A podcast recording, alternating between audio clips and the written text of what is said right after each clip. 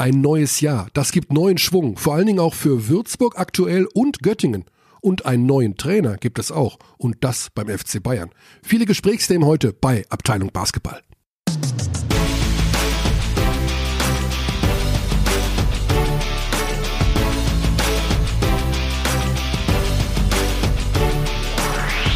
Reibt er sich die Augen. Ein neues Jahr. Man muss sich den Schlaf aus den Augen reiben. Ähm, ja, ein neues Jahr, eine neue Runde und wir haben eine kleine Pause gehabt. Das heißt, Das heißt, wir haben viel aufzuarbeiten. viel aufzuarbeiten und vor allen Dingen gab es eine, du hast den Finger, ist schon auf dem Launchpad. Was ist denn Ja. da drunter unter diesem Knopf? Was glaubst du? Guten Tag. Guten Tag, genau.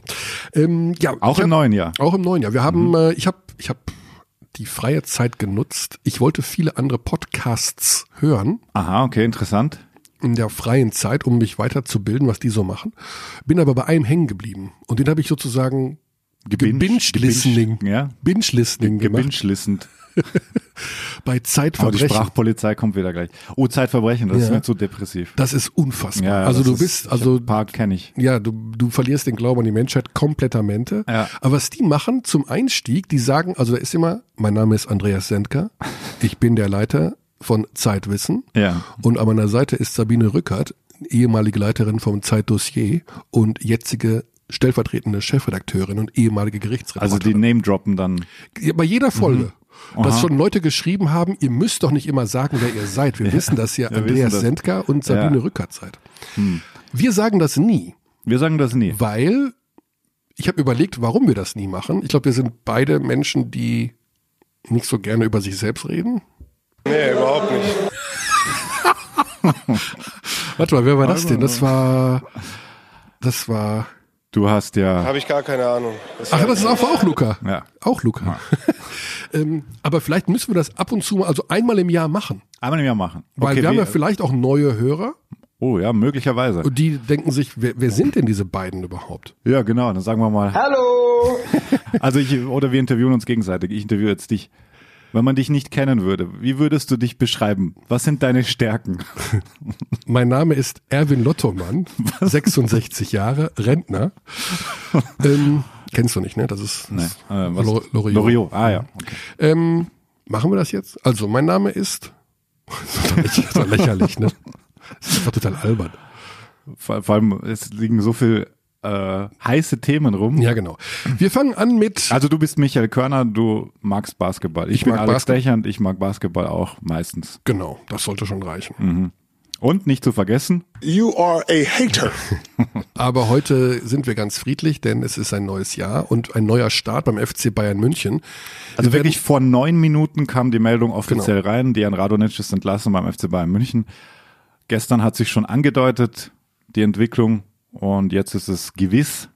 Dejan Radonic ist entlassen worden und äh, Oliver Kostic, einer der Assistants seit 2013 beim Club, übernimmt bis auf weiteres nicht, bis an Saisonende. Also ja, Es gibt schon diverse Namen, die so durch die Gegend gereicht werden. Also, äh, da kommen wir vielleicht später noch drauf zu sprechen.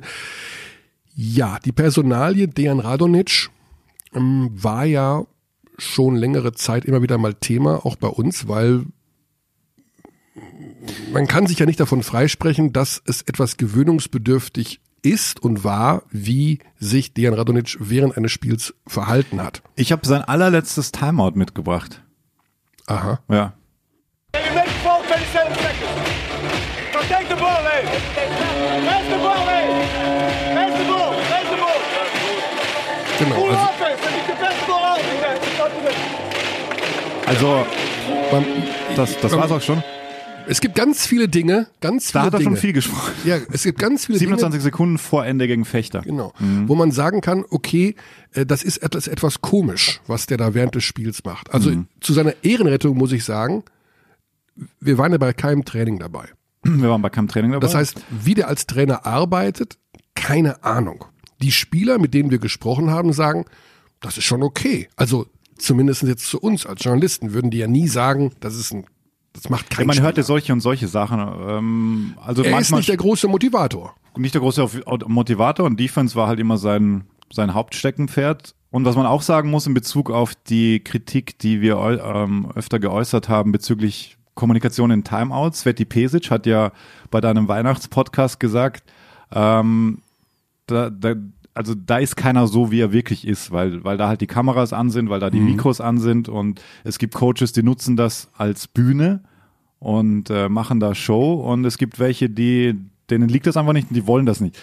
Ich glaube, die Wahrheit liegt irgendwo dazwischen, weil ich weiß jetzt nicht, wie viel Show da bei manchen dabei ist. Manche coachen da einfach auch ganz normal und ja.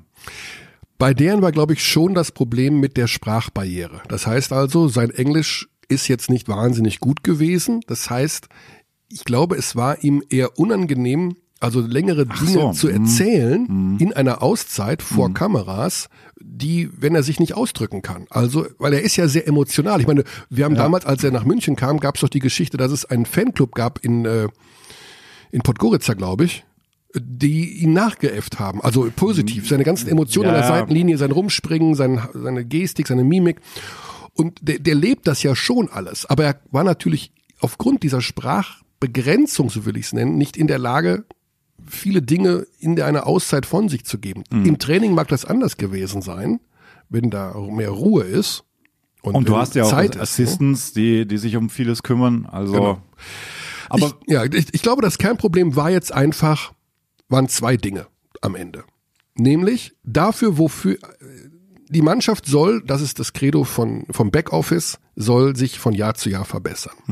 Jetzt war es so, dass sein Flagship, sein, sein, sein, sein, sein Flagship-Ding, sein, sein, seine Defense hat nicht mehr funktioniert. Du kriegst jedes Mal mit über 20 Punkten in der Euroleague auf den Sack ja, kassierst Punkte ohne Ende und hast nicht das Gefühl in der Mannschaft, und jetzt komme ich zum Punkt zwei, dass die Mannschaft für den Trainer durchs Feuer gehen würde. Das ist eine ganz bescheuerte Geschichte, die ich jetzt erzähle, aber ich glaube, dass das jetzt ihm zum Verhängnis geworden ist. Dass die Spieler nicht bereit waren zu sagen, wie können wir, die wollten nicht verlieren, um Himmels Willen, aber sie wussten auch nicht genau, wo sie ansetzen können, um Dinge besser zu machen, um zu sagen, wir sind jetzt alle, wir, wir ziehen das Ja. jetzt gemeinsam durch. Dieses Gemeinschaftsgefühl, glaube ich, hat er nicht, nee, hat nicht verstanden zu entwickeln. das, da, da gebe ich dir recht. Und das, man hatte auch den Eindruck, ähm, das ist jetzt kein wirkliches Team da auf dem Feld. Also das hat sich offensiv ja vor allem dann niedergeschlagen und man hat es jetzt auch gesehen mit Djedovic, Radosevic, wobei ich da nie zu viel Nee, interpretieren ja. würde, das passiert einfach. Genau. Es gab eine Szene Also- beim Spiel gegen Fechter. Genau. Djedovic Aber- verliert den Ball und geht auf Radojevic zu und Übrigens sagen da auch viele, das muss passieren, weil das ist so eine Art Selbsthygiene in Teams. Ähm, Wenn es öffentlich passiert, dann sieht's immer krass aus. Ähm, ich hab finde es auch nicht schlimm. Also Gar nicht, gar nicht. Und äh, jeder, der mal gespielt hat, weiß, wie emotional man äh, manchmal während des Spiels ist oder während des Trainings. Und dann passieren da solche Sachen und dann sagst du Dinge und dann ist das Spiel aus und dann ist alles wieder gut. Ja. Also das, äh, da würde ich auch nicht zu viel reingeben. Was, was, was halt schon ein Problem war einfach, war die uninspirierte Offense zum, zum Teil. Und wenn dann eben die Defense noch dazukommt und Absolut. eben auch nicht, wenn du dich über die Defense nicht definieren kannst und Lösungen findest, dann führt's halt zu so einer Art Stagnation. Und das Gefühl hatten wir jetzt vor allem in der Euroleague natürlich, weil in der BBL sind sie weiterhin ungeschlagen, was natürlich auch heftig ist, dass du einen Coach entlassen musst, unter Anführungszeichen, der ungeschlagen in deiner heimischen Liga dasteht. Aber es ist halt auch so, in der Euroleague stehen wir aktuell, also wir, der FC Bayern steht auf Platz 15 mit 6, 7 und 11 Niederlagen, 6 Siegen und 11 Niederlagen und Alba Berlin mit 5, 12, ähm, vorletzter Platz übrigens. Also das, ja, beim kolportiert doppelten Etat, Spieleretat, ist das natürlich schon schwierig. Ja.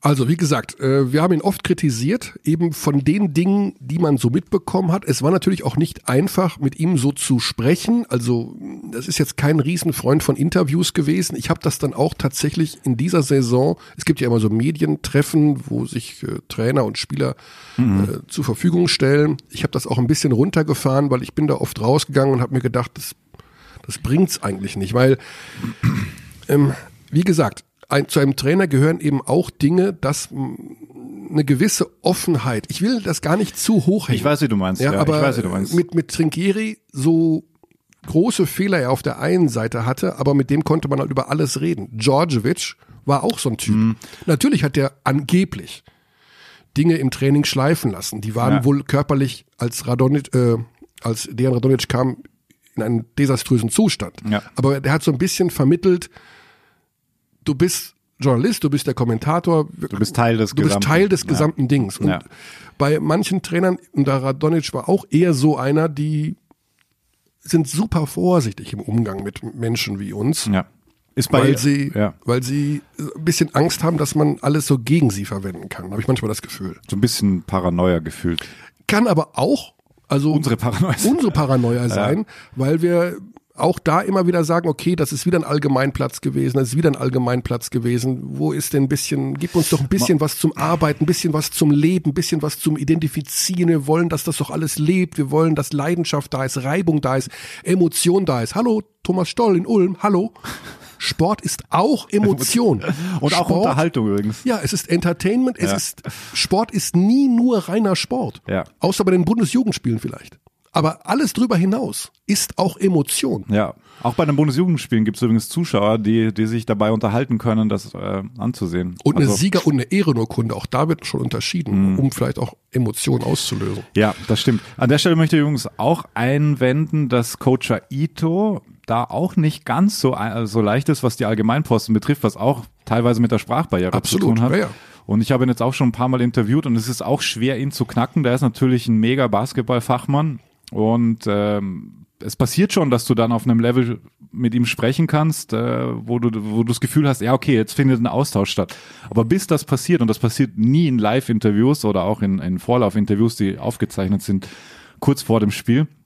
Also muss man schon auch sagen, aber er gibt dir halt insofern mehr, weil du halt das, weil das Team ja auch anders aufgetreten ist in den letzten Jahren, wo du das Gefühl hast, ja okay, das ist eine Einheit. Mittlerweile wissen wir, Einheit ja, schön und gut, aber hinten raus, wenn es knapp wird, dann, hm, was passiert dann? Ja.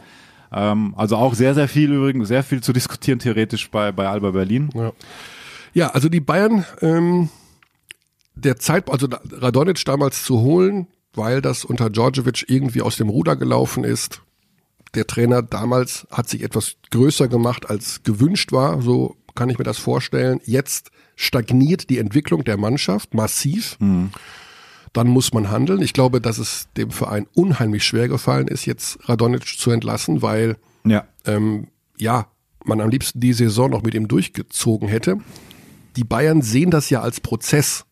Also wir haben ja schon mal auch einen Marco Pesic gefragt, was ist denn mit so Trainern wie David Blatt oder Xavi Pasqual oder was weiß ich, wie die, die, die Großen halt. Mhm. Ettore Messina hat sich ja angeblich bei den Bayern angeboten gehabt letztes Jahr. Mhm. Und die Antwort ist, wir machen sowas erst, wenn die neue Halle steht. Mhm. Und man darf nicht vergessen, wenn solche Trainer kommen, so war die Einschätzung, dann Die verlangen auch noch entsprechend die verlangen, die sagen erstmal, stoppt nochmal fünf, sechs Millionen drauf, wir Ja. brauchen den und den Spieler. Ja. Und dieses, diese Kontrolle wollen die Bayern nicht verlieren. Ja. Sie wollen das aufbauen und dann irgendwann, wie Marco es vor zwei, drei Wochen gesagt hat, in fünf Jahren der am besten aufgestellte Verein in Europa sein. Das ist löblich, aber davon kann der Fan natürlich nicht runterbeißen. ja, schwierig, schwierig ist ein Prozess. Und man stellt sich natürlich auch immer leicht vor von außen, eben ho- holt mal einen guten Trainer, aber was dann eben damit ähm, einhergeht, ist eben, wie du sagst, sie wollen gewisse Spieler. Und wenn das der Etat nicht hergibt aktuell, muss man vielleicht auch realistisch sein, kann ich mir vorstellen, dass es einfach so ist aktuell. Ja. Also, dass du auch dieses Level noch nicht erreichen kannst, was man sich so sehr wünschen würde. Ja, jetzt werden verschiedene Namen genannt aktuell. Velimir Parasovic, Ja, Velimir Perasovic wird genannt. Äh, ehemaliger Trainer von Baskonia, also ehemaliger Ja. Trainer von Baskonia, von Efes, davor Baskonia, davor Valencia, davor FS Pilsen, davor Cibona Zagreb, davor Estudiantes, davor Baskonia, davor Sevilla. Der ist jetzt auch nicht dafür bekannt, dass der irgendeine Legacy irgendwo aufgebaut hat. ja, am ehesten noch bei Baskonia gefühlt. Aber Aber wir wollen jetzt nicht über den nächsten schon den Stab brechen, er, er war schon der, dreimal bei Baskonia. bevor der überhaupt verpflichtet ist. Ja, Also, absolut. Also- äh, ist aber aktuell der heißeste Name. Äh, ja, kroatischer ähm, Basketballcoach und äh, passt natürlich in die Ausrichtung, die äh, die Bayern insgesamt haben, also mehr in diese Balkanregion zu gehen, weil natürlich auch, und das ist eine ganz wichtige Geschichte, welche Trainer sind überhaupt zur Verfügung? Denn Absolut, du ja, siehst ja. dass Radonic jetzt schon bei Olympiakos gehandelt wird. Als Valencia-Coach natürlich auch sein, das ist die eher die Legacy. Da war er drei Jahre lang. Da war er drei Jahre. Eurocup gewonnen. Ja. Sowas. Ja. Also auch Radonic soll ja angeblich schon Richtung Olympiakos Ja, das schielen. ist weird. Also Weil es eben, es gibt, aber der Markt ist ganz, ganz ja. Es gibt kaum Das Trainer. darf man auch nicht vergessen. Ja, ja, dieser Trainerjob, das ist so ein spitzes Profil und auch auf diesem Euroleague-Level, wo du, wo nochmal so viel mehr verlangt wird. Also es ist Eurocup schon extrem hohes Level, Ja. wenn du dann, wenn es in die entscheidendere Phase geht. Und in der Euroleague, äh, pff, ja, Ich glaube, dass, ein, Taktzahl. dass ja. ein Perasovic ihnen vielleicht eben auch in dieser Phase wieder hilft. ja, ja, weil also- er auch kennt während des Jahres. Er kennt. Europa in- und auswendig. Ja. Er Ja. weiß, er weiß, wie gespielt wird. Er kennt alle, alle Spieler. Ich muss ab und zu mal husten. Ich bin nicht ganz gesund ins neue Jahr gekommen.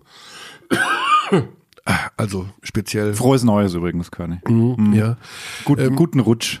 Ja, das. Äh, also da muss Wünschst man mal. du mir nicht, okay. Doch, ich hab, wünsche dir das von Herzen auch, aber ich muss es nicht immer äh, aussprechen. nicht verbalisieren. Ich hasse es so sehr. Warum?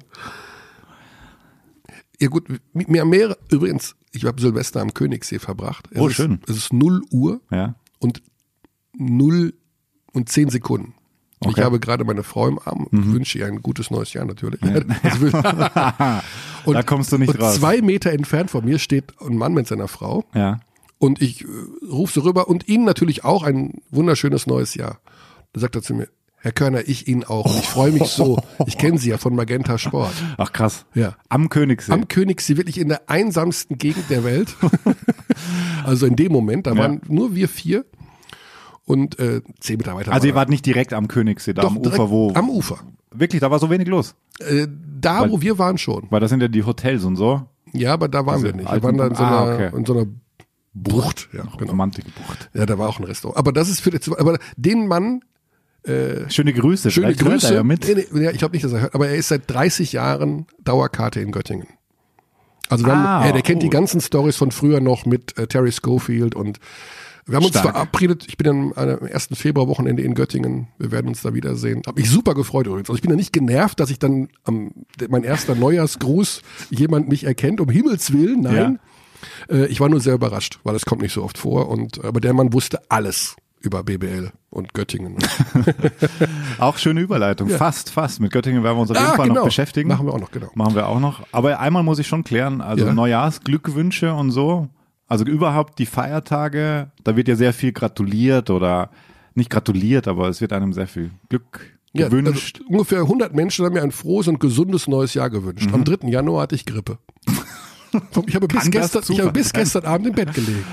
ja, das ist ja okay. Also hat nichts gebracht. Ich sag, ich sag mir einfach nur, was soll das? Also so, so ein neuer Trend, die in den letzten Jahren sind ja auch so, so WhatsApp-Nachrichten dann und äh, so wirklich ein ausformulierter Text. Ja, das bekommst also du wahrscheinlich auch. ja, ich Schreibst du da zurück?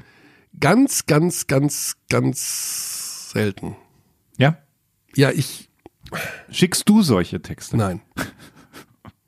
Also ich äh, nein, wenn ich sie bekomme, aber dass ich von jetzt habe ich wahrscheinlich wahrscheinlich habe ich jetzt jetzt habe irgend, hab ich irgendeinem was geschickt. Ich gucke mal eben nach. Habe ich dir was geschickt? Nein. Nö. Wir haben Wir haben eigentlich schon länger nicht mehr gesprochen miteinander. Wenn wir ganz ehrlich sind. Aber ja. Da ist alles, was habe ich denn da gemacht? Nee, ist auch wurscht. So, also FC Bayern München, neue Geschichte. Wir bleiben am Ball. Wir verweisen ganz hart auf den Freitag, das Ja. Heimspiel gegen ZSKA Das Moskau. kommt, das kommt, da kommt ein Brett. da kommt ein Brett, aber bei Moskau Strelnix verletzt, Hackett verletzt. Ah, sie haben noch ein paar andere gute. Ja, aber bei den Guards wird's dünn. Joe Bolkman. Ja, bei den Guards jetzt dünn, ja, das Da stimmt. haben sie jetzt noch äh, Mike James, Hilliard und äh, diesen Ron Baker, der da ab und zu mal rumhüpft. Aber gut, egal. Da werden wir natürlich versuchen, das so ein bisschen mit aufzuarbeiten. Das wird wohl das äh, Spiel dann werden, wo Oliver Kostic an der Seitenlinie steht, der seit einigen Jahren schon Leichtere. bei den Bayern Beginn. ist. Gut, da, da wirst du auch nicht gemessen. Also als Trainer sowieso nicht. Ich denke, von der Mannschaft sollte in irgendeiner Form zumindest zu erkennen sein, dass sie dieses Spiel gewinnen wollen, was Mhm. jetzt zum Beispiel in Belgrad nicht der Fall war. Letzten Ja, also. Belgrad war, war heftig. Also pff.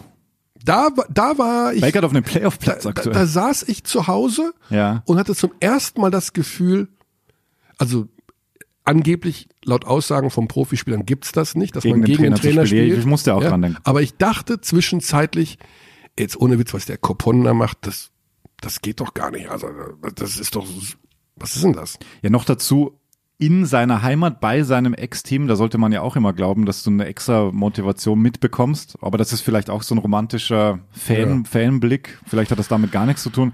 Aber es war, es war harte Kost. Also die, die letzten Auswärtsspiele waren, waren harte Kost. Auch bei Alba übrigens. Also sie haben immer ein mega Viertel, meistens das erste. Genau, ja. Bei mir war es jetzt auch so, ähm, bei dem Spiel in Valencia, ähm, dass ich in der zweiten, übrigens in der zweiten Halbzeit von diesem Spiel bin ich krank geworden. Mir ging die Stimme weg bei dem Spiel. Ich Dass du kommentiert hast? Ja, ja, genau. Ja. Ich musste mich da echt durchretten.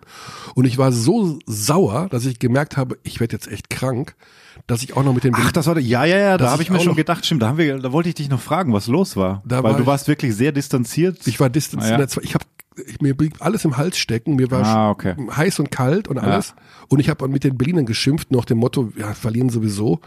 Hab mich auch ein bisschen geärgert hinten raus. Das, aber es war fast vorhersehbar. Also ich hab's, ich finde es trotzdem gut, dass sie sich immer noch reinhängen und versuchen, auf ihre Art und Weise das Spiel zu gewinnen. Aber, und das sage ich hier auch, als Kritik an der Art und Weise, weil man darf auch Aito nicht in den Himmel heben, denen fehlt ein Plan B. ja, voll, voll. Die haben einen Plan A Ja. und wenn der läuft, dann machen die 124 Punkte.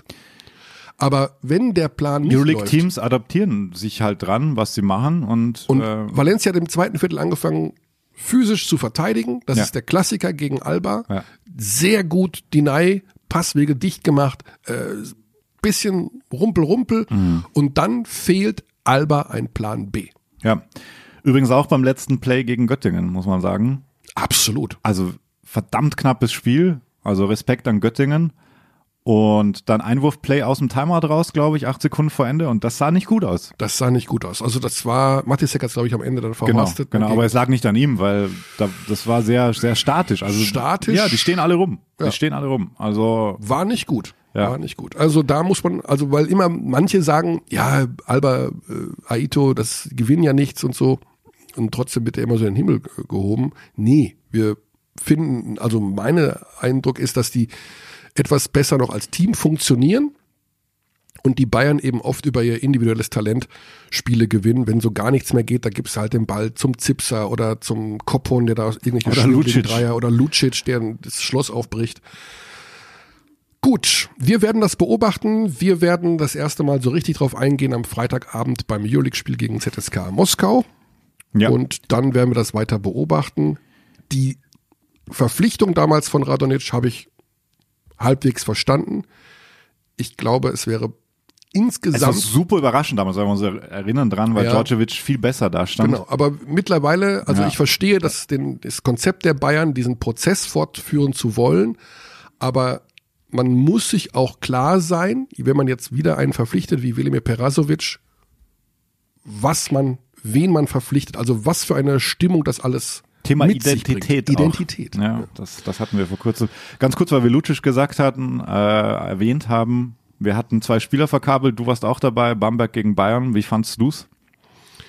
Ich fand es äh, sehr gut, um ehrlich zu sein. Also mir hat das sehr, sehr gut gefallen. Ähm, ich war am Anfang so ein bisschen skeptisch äh, bei der äh, Auswahl, weil ich dachte, bei Harris, vielleicht spielt er gar nicht so viel und Ja, aber wenn der spielt, dann wenn der spielt, ist er natürlich der Leader. spot on. Ja. Äh, Lucic hatte ich so ein bisschen die Sorge, also gut fand ich, Lucic zu nehmen, weil der einfach sehr, sehr tiefe, kräftige Stimme hat, die man gut versteht und Und spricht aber auch sehr viel. spricht viel. Problem ist, dass er vielleicht ab und zu Serbisch spricht. ja, aber war trotzdem genug dabei. Trotzdem genug dabei. Ja. Und äh, ja, Aber der ist schon ein Anführer auch. Das ist ein Anführer. Vielleicht noch was zu der Kritik, weil während des Spiels ja schon Thomas Stoll, der Geschäftsführer von Ratio von Ulm, sich per Twitter zu Wort gemeldet hat, dass er das absolute Scheiße findet. Ja. Äh, was das denn soll, äh, wir würden uns dahin bewegen Richtung Scripted Reality. Äh, das wäre, äh, alles hätte mit Ja. Sport nichts mehr zu tun, so ungefähr. Äh, dem kann ich natürlich nur, ich denke, wir beide massiv widersprechen. Also was das mit Scripted Reality zu tun haben soll, ist für mich ein absolutes Rätsel. Hm. Weil sich Harris vielleicht einen Spruch zurechtlegt, wenn er auf Wenn er Alex King King trifft, ja, hat für mich mit Scripted Reality nichts zu tun. Ne. Das geht eher Richtung Entertainment. Emotion zu vermitteln ist unfassbar wichtig. Identifikation zu schaffen ist unfassbar wichtig. Wie sind Typen wirklich drauf? Was machen sie? Was reden die eigentlich die ganze Zeit da untereinander? Ja. Finde ich wahnsinnig wichtig. Und dazu Also er sagen, sagt ja auch, seine Argumentation ist ja auch, wenn man das jetzt öfter macht, dass dann halt nur mehr aufgesetztes Zeug kommt. So wie bei den Coaches-Ansprachen, wo wir auch manchmal dabei sind bei den Kurzzeitspielen. Und was passiert? Jaka Lakovic im Kurzzeit-Live-Spiel am Sonntag, der Coach von, von Ratio Farm Ulm, Ja. aus meiner Sicht mit die ehrlichste Kabinenansprache in der Geschichte von Kurzzeit Live. Und im Ja. Übrigen auch das mal äh, Richtung Ulm noch gesprochen, äh, weil der Vorwurf, das ist oft Fake und die legen sich halt zwei, drei Sätze zurück. Die Kabinenansprache bei Kurzzeit Live in Bamberg mit Ruhl Mors Hm. dauert acht Minuten dreißig, die wir aufzeichnen dürfen. Die wir aufzeichnen dürfen. Genau, das ist ja auch ein Acht Riesenunterschied. Minuten ja, ja. 30. Da ist mit Fake aber sowas von 0,000 Prozent dabei. Und auch extrem typenabhängig einfach. Wenn du ein Coach bist, der sagt, Oral Korn, ich erinnere an die Doku, die es immer noch nicht abrufbar gibt, von damals, von 2016, ich muss mich jetzt mal drum kümmern, der sich halt den ganzen Spieltag verkabeln lässt und für den das okay ist, der, der uns da einen Einblick gewährt. Und dann hast du halt Coaches, auf das andere Extrem, wie Dejan Radonic, ähm, der das halt gar nicht mag und auch bei den Timeouts nicht so ist. Deswegen, man kann das nicht alles über einen Kamm scheren. Nichtsdestotrotz will ich äh, Thomas Stoll da auch seine Meinung nicht absprechen. Nein, nein. Weil, aber wir diskutieren halt. Ja. Ja, aber man darf, Also sich nicht, man darf nicht diesen Sport unter einem Felsen austragen. Nee, das, da bin ich bei dir, absolut. Das ja. funktioniert nicht. Und ja, wir brauchen ja auch ein bisschen Diskussionsstoff von dem her. Ja. Wir rufen jetzt unseren, wir sind leider in der Zeit schon zwei Minuten Ja. drüber. Und wir wollen auch im neuen Jahr der pünktlichste Podcast der Welt sein. Und wir rufen deswegen unseren ersten Gesprächspartner an, ohne dass wir über seinen Verein jetzt schon gesprochen haben. Es ist ein Team der Stunde. Genau. Und das können wir dann alles mit ihm persönlich machen. Äh, da brauchen wir gar kein Vorgespräch führen, sondern gehen direkt rein ins Geschehen mit Dennis Wucherer in Würzburg. Schönen guten Tag, hallo. Ja, wir haben gestern ganz kurz nur kommuniziert, ähm, als wir dieses Gespräch festgemacht haben. Und da hast du mich gefragt, Themen. Und da habe ich geantwortet, etwas flapsig, äh, warum du immer so grimmig guckst, obwohl du so, obwohl die Mannschaft so gut spielt. Ja. Und was war meine Antwort? Deine Antwort war, du hättest zu viel Sarunas äh, Jasekevicius geschaut. Genau, das habe ich jetzt davon. Er ist der MVP, was das betrifft. ja. Ja, der Coach von Schalgiris Kaunas ist das. Ähm, ja, Dennis, also das war natürlich nur als Spaß gemeint. Trotzdem immer wieder sieht man dich an der Seitenlinie sehr konzentriert reinschauen, obwohl die Mannschaft ja eigentlich, ähm, nicht obwohl, vielleicht auch deswegen, richtig guten Basketball spielt momentan. Wie glücklich bist du mit der Situation aktuell in Würzburg? Ähm, ja, mit der Art und Weise, wie wir spielen, sind wir, sind wir natürlich durchaus ähm, na, zufrieden, will ich nicht sagen. Das ist immer ein bisschen schwierig für einen Coach, aber, aber wenn du glücklich sagst, dann sage ich auch glücklich. Die Ergebnisse passen einigermaßen. Ähm, lässt immer mal einen liegen, so wie zum Beispiel in Gießen, äh, was irgendwie unnötig war. Auch das erste Spiel in Oldenburg fand ich unnötig, aber dann gewinnst du eben plötzlich mal in Bamberg ein paar, paar knappe Spiele. Das gleicht sich irgendwie aus und, und ich glaube, der Tabellenstand ist auch okay. Ähm, Platz 6 aktuell. die, ja, die Spielkultur ist, ähm, ich glaube, da sind wir auch auf einem guten Weg, aber jetzt kommen wir zu dem grimmigen Gesicht und, und wenn ich sage zu viel ähm, Jasikevicius zugeguckt, dann, dann ist da natürlich nicht nur Spaß, sondern auch ein bisschen Ernst dabei, denn ähm, der fordert von seinen Jungs einfach über 40 Minuten immer höchste Konzentration, höchste ähm, Konsequenz auch und Professionalität und ähm, wer weiß, für wann es, du kannst immer lernen und wer weiß, für wann es dann eben nötig ist. Zuletzt hatten wir zwei Spiele mit Bonn und Braunschweig. Da hat mir die Konsequenz dann in der zweiten Halbzeit gefehlt, ähm, um den nächsten Schritt auch zu gehen. Ähm, denn als, als Playoff-Anwärter oder, oder ernstzunehmender Konkurrenz, das ist okay, aber falls das klappen sollte, bis dahin wird noch viel gespielt, keine Frage, aber was das klappen sollte mit den Playoffs, dann willst du da ja auch konkurrenzfähig sein und mit den Großen mitspielen. Ähm, und, und bis dahin muss eben noch ein bisschen was passieren, deswegen vielleicht auch das grimmige Gesicht. Ähm, es ist ja zum Unterschied im letzten Jahr, dass ihr weniger Spiele habt aufgrund der äh, Nicht-Teilnahme an internationalen Wettbewerben. Hat das dann auch was damit zu tun, dass die Mannschaft dann, wenn sie nur einmal die Woche spielt, sich zwischendurch daran erinnern muss, wieder konzentriert und fokussiert zu sein, weil das eben nicht so oft auftritt, diese Spielsituation? Ist es der Unterschied zum letzten Jahr da irgendwie spürbar? Ja, ich finde das ein total spannendes Thema, ähm, denn ich, ich glaube, dieses Jahr diese wenigen Spiele, das, das ist nicht unbedingt gut für uns. Ähm, A, müssen wir viel zu viel trainieren. Äh, das, das macht uns Coaches wenig Spaß, gerade wenn du auch vielleicht mal verloren hast. äh, und, und den Spielern sowieso nicht. Ich glaube, diese, dieser Spielrhythmus, wenn du international unterwegs bist, der hilft dir dabei, ähm, einfach diese, diesen Fokus, die Konzentration extrem hoch zu halten und wie du gerade sagtest, du hast deutlich viele, viel mehr Minuten zu spielen und kannst immer wieder lernen und, und kannst das dann hoffentlich auch das Erlernte irgendwie schneller anbringen. Und du hast die Möglichkeit, wir haben elf gute Spieler, die, wenn sie gesund sind, natürlich auch alle spielen wollen, die Möglichkeit, Minuten zu verteilen und insgesamt geht die Saison auch irgendwie schneller vorbei und du erlebst was auf Auswärtstrips. Ja. Und also insgesamt fehlt uns dieser Rhythmus, den wir letztes Jahr hatten, den wir letztes Jahr sehr genossen haben. Ich habe auch das, so ein bisschen den Eindruck, dass dir das persönlich fehlt, weil es dir einfach dann tatsächlich auch zu langweilig wird unter der Woche, oder? Also jetzt gar nichts gegen Training, aber du bist doch eher so ein Typ, der, ja, komm und das und so ein bisschen anpacken, ein bisschen eine Kerze von zwei Enden, die da brennen muss, oder? Ja, ja. Ja, ich glaube, letztes Jahr, das, das, das war auch das erste Mal für mich, ähm, da europäisch zu spielen, auch wenn es in Anführungszeichen nur der Europe Cup war.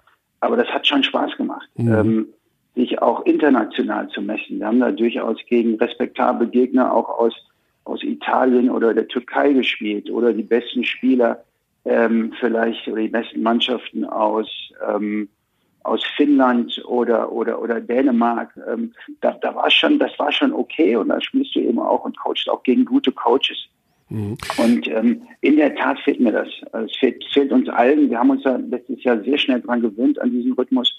Ähm, und der Erfolg der, in der letzten Saison da bis ins Endspiel gekommen zu sein, das, das war, das war auch irgendwie spannend und Würzburg auch im Ausland ähm, zu repräsentieren, das war toll und in der Tat fehlt uns das sehr. Die, die Wochen sind sehr lang, gerade weil auch der Spielplan dieses Jahr ja ein, ein echtes Abenteuerland ist. Aktuell seid ihr da in einer Extremphase. Also nächstes Spiel 25. Januar, wenn ich das richtig sehe, in Hamburg. Und genau. das davor. Und auch im, im Dezember hatten wir schon einmal zehn Tage und einmal zwölf Tage. Jetzt sind wir voll in einer dreiwöchigen Spielpause. Drei Wochen, ja. Dieselbe Spielpause haben wir im Februar nochmal. Also, Wahnsinn, heftig. Ähm, was habt, was habt ihr, ihr habt jetzt auch alle was frei macht man denn da? oder? Was, ja, was macht man da?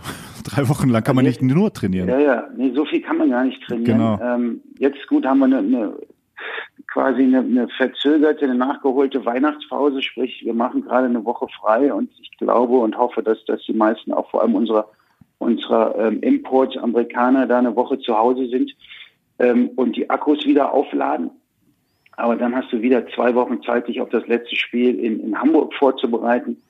Ähm, dann haben wir, glaube ich, noch zwei Spiele und dann nochmal diese drei Wochen Pause. Wahnsinn. Geschuldet Pokalfenstern, geschuldet Nationalmannschaftsfenstern, geschuldet mhm. der Tatsache, dass du eben auch zweimal gegen diese 18. Mannschaft, die es nicht gibt, Nürnberg spielen musst an Spieltagen.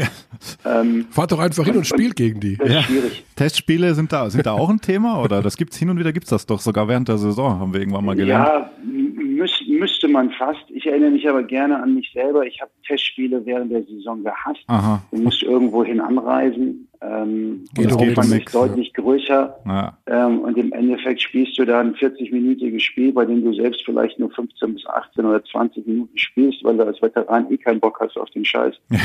und dann würde ich lieber, ich hätte, ich hätte immer lieber ähm, trainiert zwei Stunden. Da, da hatte ich das Gefühl für mich selber als Spieler, kommt mehr raus und mittlerweile als, als Coach verstehe ich natürlich die Spieler, die dann keinen Bock haben, unter der Woche irgendwie nochmal gegen Frankfurt zu spielen, die, ne, weil sie vorbeikommen ja. oder wir kurz nach Frankfurt fahren ja. oder vielleicht ein Pro-A-Ligist aus Nürnberg kommt, dann ist das eher eine Möglichkeit mit den, für die Youngster, dass die mehr spielen oder die, die vielleicht am Wochenende nicht ganz so viel spielen. Ja.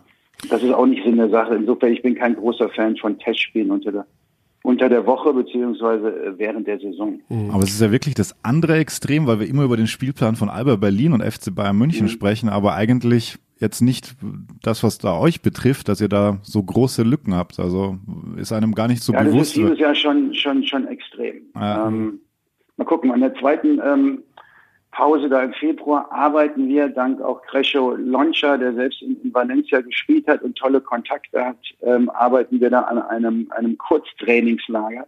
Die Entscheidung soll heute oder morgen fallen, ob das Budget dafür da ist, dass wir da fünf Tage in Valencia sind. Hm. Ja, einmal trainieren, bisschen frische Luft, bisschen Sonne und ich glaube, zu dem Zeitpunkt spielt Maccabi Tel Aviv da. Und das wäre natürlich auch eine tolle Möglichkeit, sich da mal ein richtiges Basketballspiel Mhm. anzugucken, auch für, für meine Jungs. Ja, okay. Ähm, die komplexen und schwierigen Fragen stellen wir normalerweise im Podcast immer zum Schluss, aber aus dieser Schilderung von gerade entnehme ich, dass die Trainerstelle, die Dennis Wucherer in der kommenden Saison besetzen möchte, durchaus auch mit internationalem Basketball zu tun haben sollte. Ist das so richtig? Und, und daran arbeiten wir ja gerade hier in Würzburg. ne? also wir wollen, ähm, wir würden uns gerne nicht nur für die für die Playoffs ähm, qualifizieren. Ich glaube, das wäre der nächste Schritt für die Mannschaft, die aber so zu im, im großen zusammenhalten konnten, ähm, sondern eben auch sich für die für die Champions League im Idealfall mindestens zu, zu Mhm. qualifizieren. Ähm, und dann dann wäre das, äh, dann würde das sehr viel Sinn machen für mich auch auch weiterhin hier in, in, in Würzburg zu coachen. Ich habe das in Gießen schon mal vier Jahre lang gemacht und ich hatte das Gefühl, diese vier Jahre habe ich auch gebraucht, um um ähm, einen Fußabdruck zu hinterlassen. Mhm. Ne? Was glaube ich auch für Coaches wichtig ist, dass man zurückgucken kann und sagen kann, ähm, ich habe da was verändert, ich habe da ähm, was geschaffen, ich habe da eine Spielkultur entwickelt, ich habe hoffentlich auch erfolgreich gearbeitet und eine Ära mitgeprägt sozusagen. Und ähm, ich glaube, dafür braucht es vier Jahre und ähm, wir arbeiten daran, dass wir hier aus den, den zwei Jahren, die ich jetzt hier Vertrag habe, hatte, ähm, eben vier machen. Mhm. Das klingt ja dann eher nach einer Vertragsverlängerung, die demnächst ansteht. Ähm, Wir haben im letzten Jahr, wenn du dich erinnerst, in diesem Podcast auch natürlich über den Herrn gesprochen, der im Hintergrund die Fäden zieht, den Herrn Freier, der Chef von S. Oliver. Äh, Du hast damals auch gesagt, das ist schon massiv, was da für Druck ausgeübt wird. Dafür ist er ja auch bekannt. Er ist nicht in der Öffentlichkeit, aber er macht halt Druck, Druck ohne Ende. Ähm, In dieser Saison, wo es ja sportlich jetzt relativ gut läuft und scheinbar ja tatsächlich, wenn du jetzt gerade sagst, eine plus zwei Jahre nochmal in, in den Raum stehen könnten, ist der Druck weniger, beziehungsweise ist die Stimmung besser, angenehmer, das Arbeiten? Ja. ja, da hat sich auch einiges getan. Also, also Bernd Freier und ich sind, sind mittlerweile dicke Kumpels. Oh, Ähm, äh, und, Golfhandicap, das Golfhandicap von Herrn Freier, kannst du das raushauen? Das ist, äh, das ist, äh, das ist ein Single-Handicapper. Ist Ohne das zu dein viel Ernst? zu ver ver verraten, aber äh, der, der trifft die Murmel. Ach komm, da bist Ja, du ja, da bist du ja weiter ja, ja. hinter.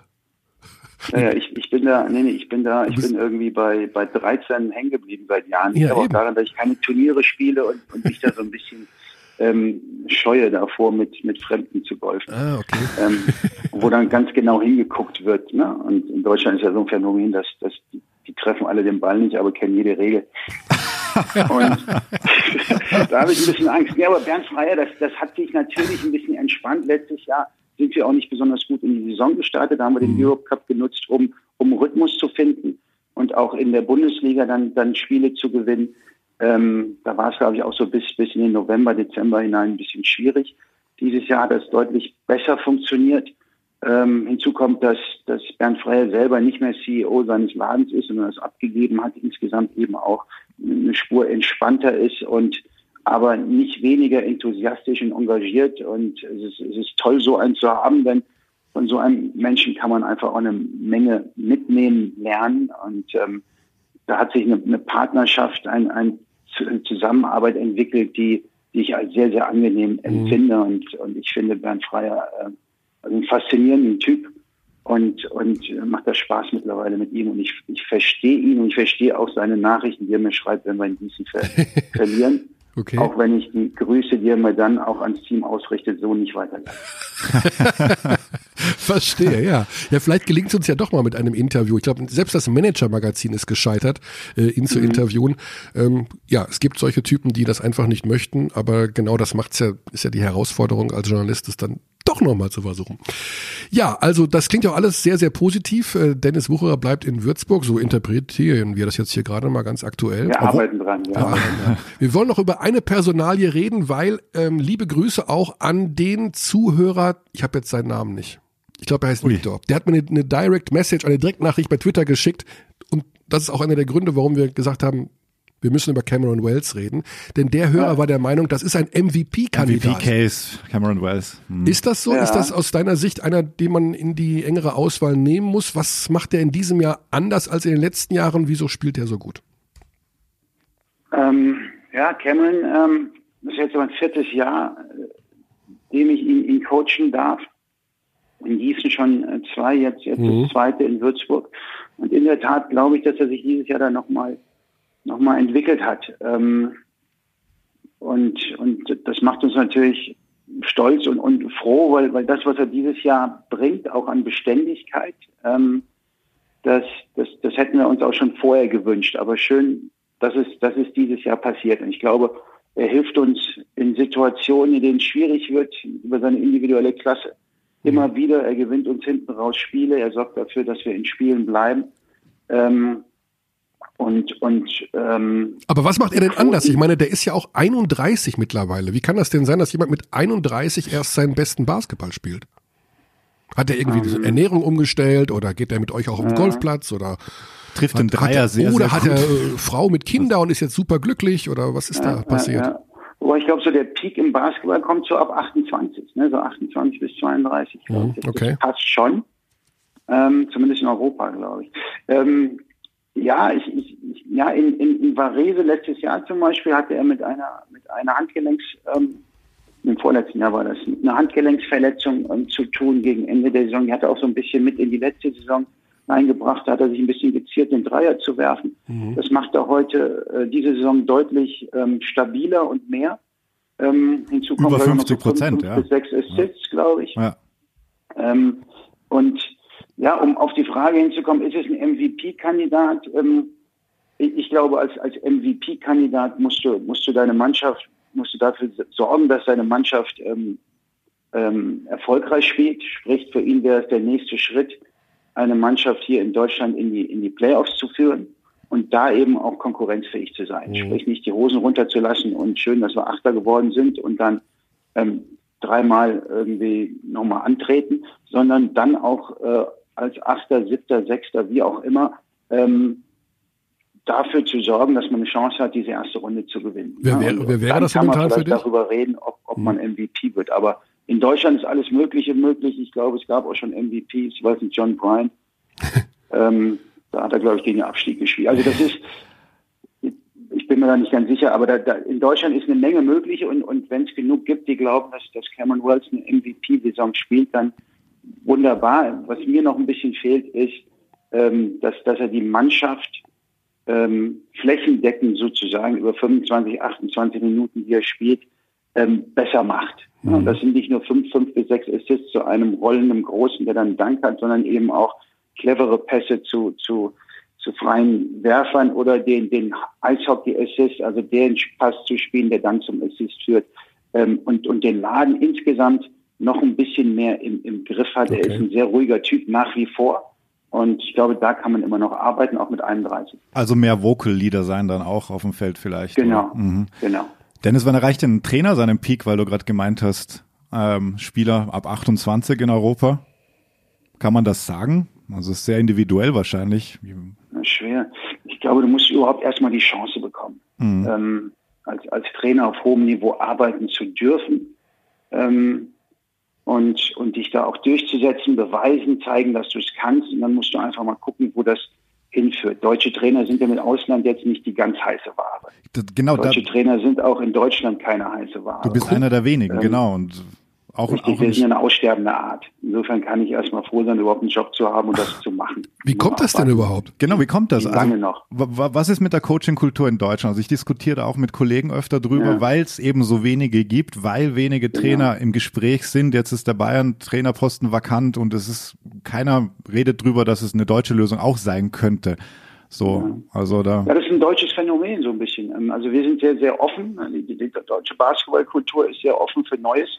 Und ähm, das, das gibt es in vergleichbaren Ligen so nicht. Also ich habe dann ja mal den Spaß gemacht, vor einigen Wochen ähm, die französische, die italienische und auch die spanische Liga zu durchkämmen. Und ähm, in ähm, Frankreich waren 16 von 18 Franzosen, in Italien 17 von 18. Da ist nur Djordjevic ähm, Wahnsinn. in Bologna der einzige Nicht-Italiener. In Spanien sind es 15 von 18. Also es war vor drei, vier Wochen, falls sich da was getan hat und die Zahlen nicht mehr 100 Prozent stimmen. Bei uns sind es, glaube ich, viereinhalb von 18 Ja. oder 17. Ja. Ähm, als ich angefangen habe in, in Gießen vor, vor sechs, sieben Jahren, da waren es nochmal neun von 18, da waren wir immerhin bei 50 Prozent. Mhm. Ähm, das ist jetzt nochmal rapide runtergegangen und und wir sind offen für Neues. Also wir sind offen für, für Experten, die auch in Nicht-Basketball-Ländern einen tollen Job gemacht haben und auch den wir machen. Ähm, zum Beispiel Raul Korner aus Österreich, Johann Reuert aus Holland, ähm, Thomas Iserloh Finne äh, und, und jetzt einen der, der besten Jobs und lukrativsten Jobs in Bamberg hat jetzt einen Belgier bekommen. Mhm. Ähm, alles nicht unbedingt Basketball-Nation, aber ich habe großen Respekt vor den Coaches, denn denn die machen eine tolle Arbeit auch schon seit Jahren in der BBL. Das ist aber in anderen äh, in anderen Ländern ist das nicht so. Ähm, ähm, Haben wir denn deutsche genügend Trainer- deutsche Trainer? Gibt es denn genügend deutsche Trainer, die man, wo du sagen würdest, ja, die könnten auch locker Und wie äh, funktioniert dann die Verzahnung auch? Dass ein MBBL-Trainer beispielsweise mal, keine Ahnung, also da habe ich zu wenig Einblick, muss ich ganz ehrlich sagen. Das, Also ist, das ist ein spannendes Thema. Also ich glaube, dass es deutsche Trainer gibt. Ich glaube aber, in anderen Ländern werden die, auch wenn sie mal nicht so großen Erfolg haben, wenn sie auch mal schwierige Saisons haben, wenn sie auch mal gefeuert werden, werden sie trotzdem, bekommen sie neue Chancen. Sie werden Mhm. recycelt. Die Halbwertszeit von Trainern in anderen Ländern ist deutlich größer. Also ich erinnere mich zum Beispiel an, an Mike Koch, der in, in Bonn über sechs oder sieben Jahre einen tollen Job gemacht hat und einen Turnover davon entfernt war, deutscher Meister zu werden gegen Oldenburg damals. Mhm. Ähm, Sebastian Machowski hat in, in Braunschweig tolle Arbeit gemacht, ich glaube zweimal in Folge in die Playoffs. Dann zwei gute Jahre in, in, in Oldenburg. Das dritte Jahr war dann nicht mehr so gut. Und, und seitdem ist er quasi kaum noch im Gespräch und muss über China nach, nach Polen. Mike Koch war in, in Zypern. Ähm, und die, die Jungs verschwinden. Mike Koch, weil er in, in Bayreuth vielleicht zwei oder drei Jahre nicht an die Leistung angeknüpft hat wie in Bonn. Aber sowas passiert. Und plötzlich ist man weg vom Fenster. Stefan Koch ist, ist, ist lange weg vom Fenster, obwohl er tolle Erfolge erzielt hat. Wo ist der eigentlich? Henrik Rödel ist Bundestrainer, Arne Woltmann. Ähm, also da, ich finde schon, dass es welche gibt, aber ich glaube, wenn du einmal missbaust oder das einmal nicht funktionierst und du irgendwie raus bist, bist du deutlich schneller raus als in anderen Ländern. Ähm, und Was- was- das ist so ein bisschen problematisch. Ich glaube, in der Pro B äh, werden deutsche Trainer ähm, gefördert und auch entwickelt. Und ich, ich, ich hoffe und ich drücke die Daumen, dass Thomas Pech da in, in Bonn, dass man da die Geduld hat, Ja. an ihm festzuhalten, denn das könnte ein, das könnte ein Signal sein für andere Coaches, dass wenn man bei großen Vereinen in guten Situationen lernt von guten Coaches, dass man dann auch irgendwann die Chance bekommt, es selbst auf hohem Niveau ähm, ähm, zu, zu, zu schaffen und, und dort arbeiten zu dürfen. Deswegen glaube ich, das wäre ein wichtiges Signal, wenn, wenn das Thomas in Bonn äh, schafft. Was glaubst du, welchen Impact auch die Außendarstellung hat mittlerweile, weil wir vorher drüber diskutiert haben im Zuge jetzt Dian Radonic, der was man sehen konnte von außen natürlich äh, nicht so zugänglich war, ähm, bei Interviews oder einfach wenig gesagt hat, in Timeouts konntest du wenig nachvollziehen und so weiter und so fort. Ist es dann mittlerweile schon auch Teil des Trainerprofils, da auch performen zu müssen und das dann manchmal auch ein Faktor sein kann, dass man eben nicht mehr im Gespräch ist, weil man nichts, keine Ahnung, keine Nachhaltigkeit oder da keinen bleibenden Eindruck ja, hinterlassen hat. Nachhaltigkeit und Ja. so ein bisschen ähm, Vertrauen und zu erkennen, ob man da in die richtige Richtung marschiert oder nicht, ähm, fände ich schon wichtig. Und das ist nicht immer nur der Tabellenstand. Also Mhm. zum Beispiel äh, Thomas Iserloh letztes Jahr mit Kreilsheim im letzten Spiel hier bei uns in Würzburg in der Halle, weil Kreilsheim keine stimmt, hatte, gegen ja. Oldenburg äh, dafür gesorgt, dass sie nicht abgestiegen sind. Wäre das ein deutscher Trainer gewesen, weiß ich nicht, ob er in diesem Jahr Kreilsheim noch gecoacht hätte. Oh, Ähm, interessant, ja. und, und dieses Jahr, ne, und, und das ist ein guter Mann, der Thomas, hat letztes Jahr auch schon äh, da ein, ein Basketball spielen lassen, der, der, der europäisch, der modern ist. Dummerweise hat er nicht die Spieler gehabt. Ne? Das war ja irgendwie eher so eine Rentner, Rentnerveranstaltung dann mit vielen 34, 36, 38-Jährigen. Grüße an Konrad. diesen- Mhm. ja, die konnten diesen Stil irgendwie nicht, nicht, nicht durchziehen. Dieses Jahr macht er das wunderbar. Also da ähm, zeigt sich, dass zumindest die Verantwortlichen sehen, ob da gute Arbeit geleistet wird oder nicht. Und dann hat das vielleicht auch nicht immer mit dem Tabellenstand zu tun. Bayern München ist, ist glaube ich, eine gesonderte Nummer. Ähm, das zeigt einfach den Stellenwert der, der Euroleague. Ähm, wenn er, wenn er zu Hause in der BWL 14 und 0 dasteht und in der Euroleague nur 6 und 11 Ja. und, und vor allem auswärts, da jetzt die eine oder andere Klatsche äh, kam. Ich glaube, wenn sie in der Euroleague 8 und 7 wären und in der, in, in der Bundesliga vielleicht nur 11 und 3, dann hätte er weiter seinen Job. Aber vielleicht muss man da auch einfach mal überlegen, wer ist der, der die, wer da verpflichtet? Ne? Wer ist der, der die Mannschaft zusammenstellt? Wer ist dafür verantwortlich, dass wenn ein TJ Bray ausfällt, Mhm. ähm, ne, man da Nelson und Flacadori zum Beispiel holt und, und sich dann wundert, dass, dass man auf den Guard, was die Euroleague angeht, einfach, einfach nicht gut genug ist. Ne? Und wenn du in die Playoffs willst und wenn du die ersten acht bis zehn Mannschaften anguckst und dir da mal die, die Guards auf Position 1 und 2 anguckst, äh, wer da spielt und wer eben bei denen spielt, die unten zwischen Platz eher 12 und, und, und, und 18 sind, dann, dann ist da einfach etwas zu erkennen, was dieses Jahr nicht gut gelaufen ist. Absolut, ja. Ja, Absolut. Dennis, äh, schöne Worte, präzise Worte zum Abschluss, wie man das als, äh, wie man das kennt von dir als ehemaliger Experte von uns. Das stimmt. Als ehemaliger Experte. Ja, es war eine Ja. gute Zeit, es hat immer Spaß gemacht. Ich hoffe, ich werde irgendwann mal wieder ähm, eingeladen. Aber vielleicht muss ich dafür erst befeuert werden oder im Ausland arbeiten, damit ich wieder als Experte arbeite. Nee, nee, das ist, äh, du, Genau. musst, du musst aus den Playoffs ausscheiden oder sie nicht erreichen. Aber bin ich da nicht trotzdem irgendwie zu nah dran? Du bist Nee. biased, ja. Na, haben Irgendwie. War das nicht schon mal, dass du nicht in die Playoffs gekommen bist und dann haben wir dich für die Playoffs als Experten gehabt? Ich erinnere mich Ich daran. meine, ich war Pro A-Trainer in Köln und da durfte ich mit dir arbeiten. Nee, auch schon in Gießen, meine ich, oder? Auch schon in Gießen? Ja, ja. Okay. Zu lange Das her. mir auch irgendwie ein. Zu lange her. Aber verdammt, ich, ich, ich, hätte noch, ich hätte noch eine abschließende Frage, Ja, weil, wir, weil wir so viel über Identität gesprochen haben in den letzten Wochen, jetzt auch gerade über das Coaching und wenig deutsche Coaches, weil es auch so ein bisschen, weil du die Ligen ja auch gerade verglichen hast, Dennis, ähm, Ja. Weil man sich immer auch die Frage stellt, was ist denn eigentlich der Stil, der in Deutschland gespielt wird? So, jetzt habe ich den Eindruck, dass seit Aito da so Erfolge gefeiert hat, die letzten drei Jahre, und es passieren auch, es passieren mehr Punkte aktuell, das kann man also auch messen. Es wird ein bisschen offensiver gespielt, werden die Spieler besser individuell, kann gut sein, ja. Trotzdem steht für mich irgendwie drüber immer die Frage, so was ist denn eigentlich der deutsche Coaching-Stil? Gibt es da einen und gibt es einen Stil in der BBL? Das noch als abschließende Frage, weil wir sind eigentlich schon weit über der Zeit, aber ich finde es gerade so spannend. Oha. Ja, das ist eine spannende, spannende Nummer. Können wir noch einen neuen Podcast mitfüllen? Ähm, Eigentlich schon, gell? Du hast ja drei Wochen frei. Weiß ich nicht, weil wir nicht genug Deutsche haben. Ja, ja, die ja. vor allem auch auf hohem Niveau arbeiten und und äh, in der Euroleague oder äh, im Eurocup da, da große Erfolge feiern. Und die Bundesliga für sich hat, glaube ich, ihren eigenen Stil. Wir werden nicht den IQ erreichen äh, einer, einer spanischen Liga. Ja, Ne? Ähm, das, das merkt jetzt auch Lukas Steiger, für den war es deutlich einfacher, in Teneriffa zu spielen als in, in Braunschweig. ja. Ähm, Frustrationsniveau ist da schon äh, nach kurzer Zeit sehr, sehr hoch.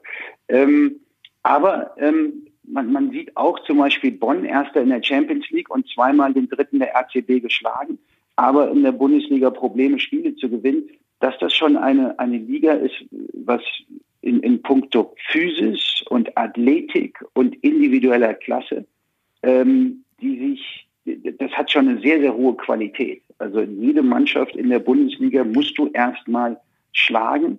Du musst deinen Job in der Verteidigung machen. Du musst einen Plan haben, wie man die Gegner stoppt. Denn jeder vom MBC bis hoch natürlich zu den Bayern hat so viel individuelle Klasse, dass sie dich immer schlecht aussehen lassen kann, wenn du nicht vorbereitet bist und nicht deinen Job machst.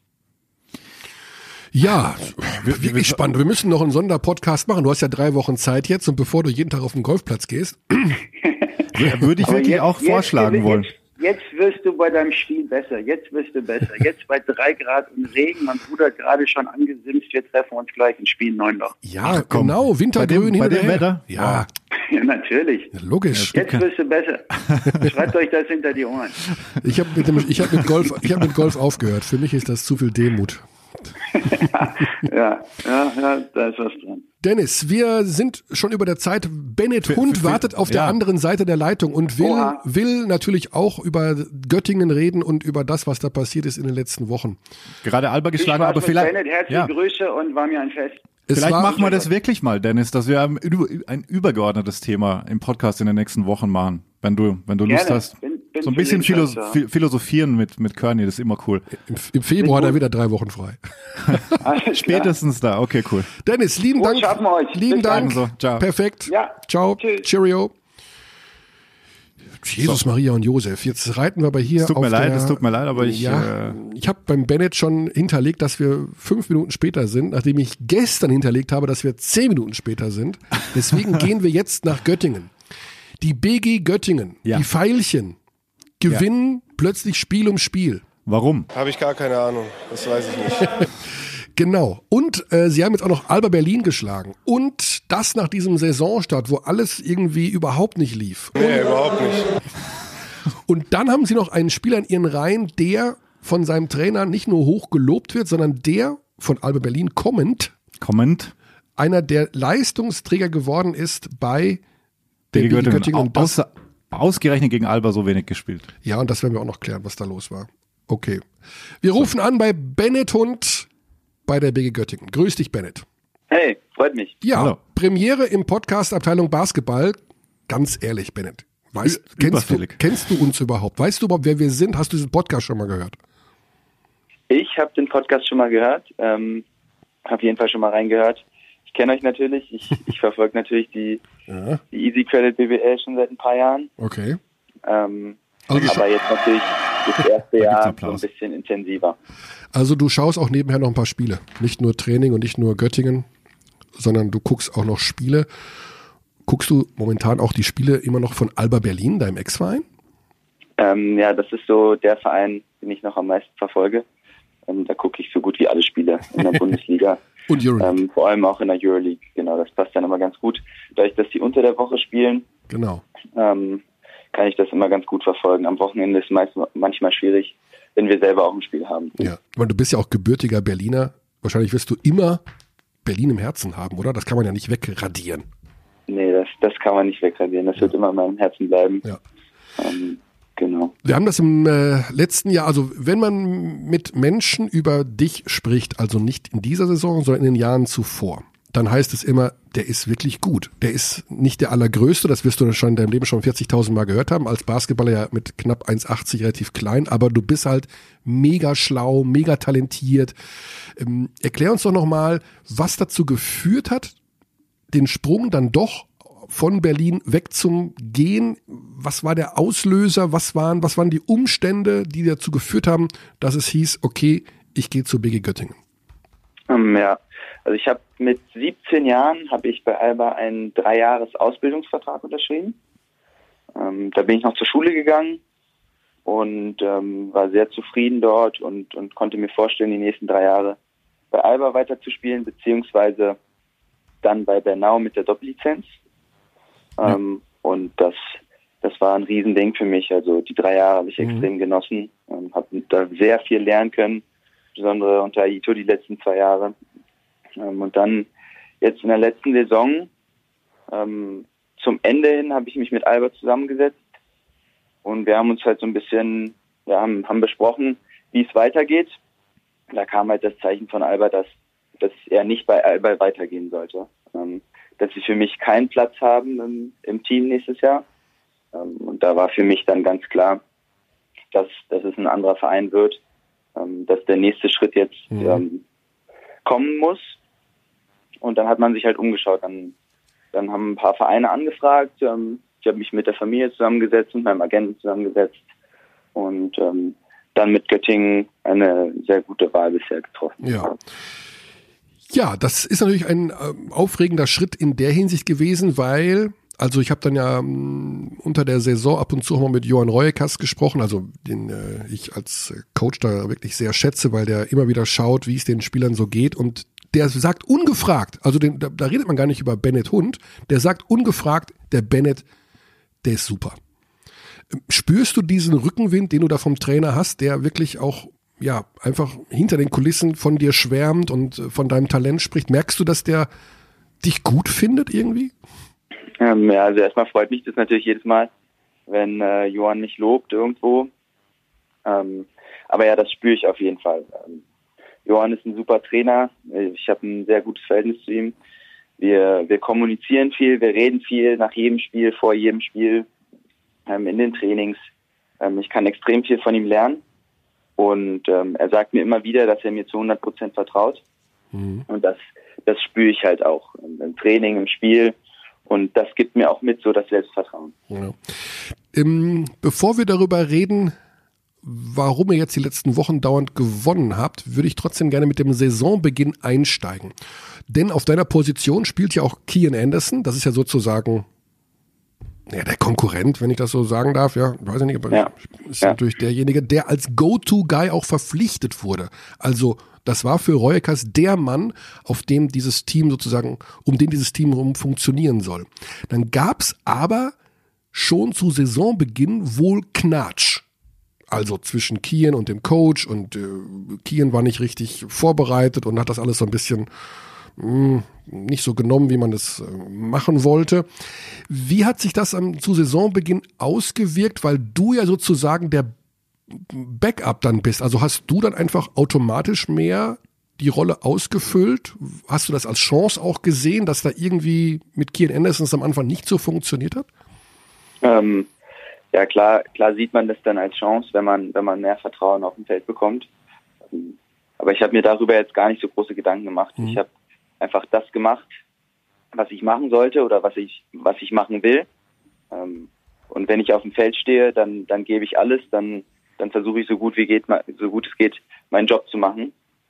Und ob das jetzt ähm, 10 Minuten sind oder 30 Minuten, wie es, wie es am Anfang der Fall war, das, das ist mir dann am Ende, da kann ich, ich versuche nur das zu kontrollieren, was ich kontrollieren kann. Ähm, und das ist so ein bisschen meine Leistung, meine Einstellung. Und ähm, klar war das, war das schon was Besonderes am Anfang der Saison, weil ich, weil ich in die Saison reingegangen bin, das erstmal nicht so erwartet habe, dass ich, dass ich von Anfang an äh, so viel Vertrauen bekomme, so viel, so viel spiele. Ähm, aber ja, ich habe das als, als Chance wahrgenommen und, und freue mich natürlich über, über jede Minute, die ich, die ich auf dem Feld stehen kann. Eines deiner besten Spiele und überhaupt eines der besten Spiele eurer Mannschaft war ja das Auswärtsspiel in München, was ihr eigentlich hättet gewinnen müssen. Ah ja, stimmt. Das, Das war durch den Buzzerbeater von Koppo Ja. raus. Ja. Ähm, Royekas hat nach dem Spiel gesagt, das war für ihn die emotional schlimmste Niederlage seiner Karriere. Jetzt warst du unmittelbar in diesen letzten Spielzug involviert, der Bayern, weil du weggerutscht bist gegen Maodolo. Ja, Und ja. der Typ den Pass rausspielt zu Kopfhorn und der das Ding reinmacht. Verfolgt dich sowas noch, dass du irgendwie denkst, wäre ich da nicht weggerutscht, hätten wir in Bayern gewonnen und ich, ich bin, ich fühle mich ganz schlecht und ich bin schuldig oder kannst du das Und abhaken? wie, wie hast du es denn erlebt auch? Weil es war so von außen schwer zu beurteilen, was, was genau passiert ist in dieser Ver- Verteidigungssequenz für dich. Ähm, es, es ging alles relativ schnell. Also ähm, ich habe hab die, beiden schnell. Ich hab Ja. die beiden Freiwürfe gemacht und, Ja. und dann ist, ist Maodo mit echt viel Speed da Full Court angekommen. Ähm, ich glaube, rechts von mir wollte noch Monroe einen Block stellen. Da habe ich mich da schon so ein bisschen drauf eingestellt, bin ein bisschen nach rechts gegangen. Und dann sehe ich, wie, wie Maodo sozusagen zur Baseline vorbei drive. Da will ich den, den Schritt wieder nach links machen und, und rutscht da weg. Und dann, dann liegt man da und auf einmal ist alles in Zeitlupe. Also Mhm. man sieht, wie, wie die Zone frei ist. Ja. Denkt man natürlich, ey, der macht jetzt da ein Layup. dann sehe ich, wie meine ganzen Teammates da auf ihn raufspringen. Denke mal, okay, gut, ich, ich habe die Hilfe bekommen und ähm, dann kommt der Pass raus zu, zu Koponen und dann ist der Ball in der Luft und, und das fühlt sich an wie, wie Zeitlupe und man, man hofft einfach nur noch, man kann nichts mehr beeinflussen, hofft, dass der daneben geht. Ähm, dann geht er natürlich rein, das, das war schon echt bitter. Ja, Das verfolgt einen ein bisschen, ein paar Tage. Die Nacht konnte ich nicht gut schlafen. Äh, die Szene, die, die hatte ich schon, schon in meinem Kopf hunderte Mal lang, lang gelaufen, aber das, das hakt man dann ab und sobald dann das nächste Spiel kommt, ist der Fokus dann auf dem nächsten Spiel. Und ähm, mittlerweile, mittlerweile denke ich daran nicht mehr. Ja, scheinbar auch das gesamte Team nicht mehr, denn plötzlich gewinnt ihr ja Spiele ähm, quasi wöchentlich und jetzt auch noch mit dem großen Knall gegen Alba Berlin, ganz frisch der Sieg äh, gegen deinen Ex-Club. Den hast du ja wahrscheinlich mit auch mit einem Lachen und einem weinenden Auge gesehen, denn ausgerechnet in dem Spiel war jetzt Kian Anderson so gut, dass für dich gar nicht so viel Einsatzzeit übrig blieb. Wie hast du das Spiel verfolgt und warst du auch trotz des Sieges hinten raus so ein bisschen grantig, dass du nicht so viel gespielt hast hinten raus? Ähm, war natürlich ein, ein Riesenspiel für mich. Also meine. Motivation war, war, war, war riesig. Ähm, ich habe mich, hab mich total aufs Spiel gefreut. Natürlich auch gefreut, äh, meine alten Teammates wiederzusehen. Und ähm, das, das war, glaube ich, auch für die Fans ein Riesenspiel. Ähm, schon gegen Frankfurt gewonnen und jetzt, jetzt nochmal so ein Highlight gegen Alba. Also die, die Stimmung in der Halle war, war extrem gut. Ähm, und ich habe das Spiel genossen. Wie viele Minuten ich jetzt am Ende auf dem, auf dem Feld stand, war mir, war mir relativ egal. Wir haben, wir haben das Ding nach Hause geholt Mhm. und ähm, habe ich auf jeden Fall genossen. Das hört der Trainer gerne, dass du da nicht äh, mit einem Grummeln gesessen bist. Obwohl ich glaube, so 5% Grummeln, die sind auch völlig normal übrigens, Bennett. Also das es muss, gehört ja auch dazu. Wir haben es oft an dieser Stelle schon thematisiert mit vielen Spielern. Einsatzzeit ist für die allermeisten von euch schon so ein bisschen das A und O. Und äh, das ist auch völlig normal, dass man da mal, ja, Ja, ja, auf jeden ist. Fall se- sehe ich, sehe ich genauso. Es ist ähm, natürlich was sehr Wichtiges, ähm, auch für, für die Entwicklung. Ich bin noch jung. Ähm, aber sowas nutze ich dann eher als, als Motivation, ja, dass ich sage, okay, ähm, im letzten Spiel habe ich nicht so viel gespielt, okay, jetzt kann ich, kann ich die nächste Woche härter trainieren. Ähm, ich wurde am Wochenende nicht so viel belastet. Jetzt, jetzt kann ich noch eine, noch eine, noch eine Einheit mehr machen in der Woche. Der Rhythmus hat sich ja trotzdem verändert. Ich meine, bei Alba Berlin, das war eine Mannschaft, mit der hast du letztes Jahr äh, BBL gespielt, Eurocup gespielt, du hast für Bernau äh, 24 Spiele absolviert, du warst ja nur Basketball, nur unterwegs und da und da und ein Video gesehen von Und in einer Riesenstadt auch noch dazu. ja, in einer Riesenstadt. Ja. Jetzt Buff, Göttingen. Göttingen 120.000 Einwohner. äh, einmal die Woche ein Spiel, wenn es hochkommt. Manchmal sogar eine Pause, weil ja spielfrei ist oder wie auch immer. Wie hast Ja, du diesen Unterschied, wie verarbeitest du das? Was, was, Also was gerade zu? Beginn würde mich interessieren, weil das ist ja schon, schon eine große Umstellung, vermute ich mal. Hast du oft Langeweile oder? Ähm, es ist schon eine große Umstellung, vor allem weil ich jetzt das erste Mal alleine wohne. In Berlin habe ich noch bei meinen Eltern gewohnt. Ähm, und jetzt habe ich hier meine eigene Wohnung. Also es ist schon jetzt viel Neues in der Saison auf mich zugekommen. Ähm, aber klar, auf jeden Fall die größte Umstellung ist so ein bisschen eine andere Stadt, eine eigene Wohnung. Ähm, und jetzt ähm, Alles selber machen, Basketball- Haushalt schmeißen. Genau, genau. Das, das musste ich jetzt erstmal alles lernen, aber damit komme ich ganz gut klar.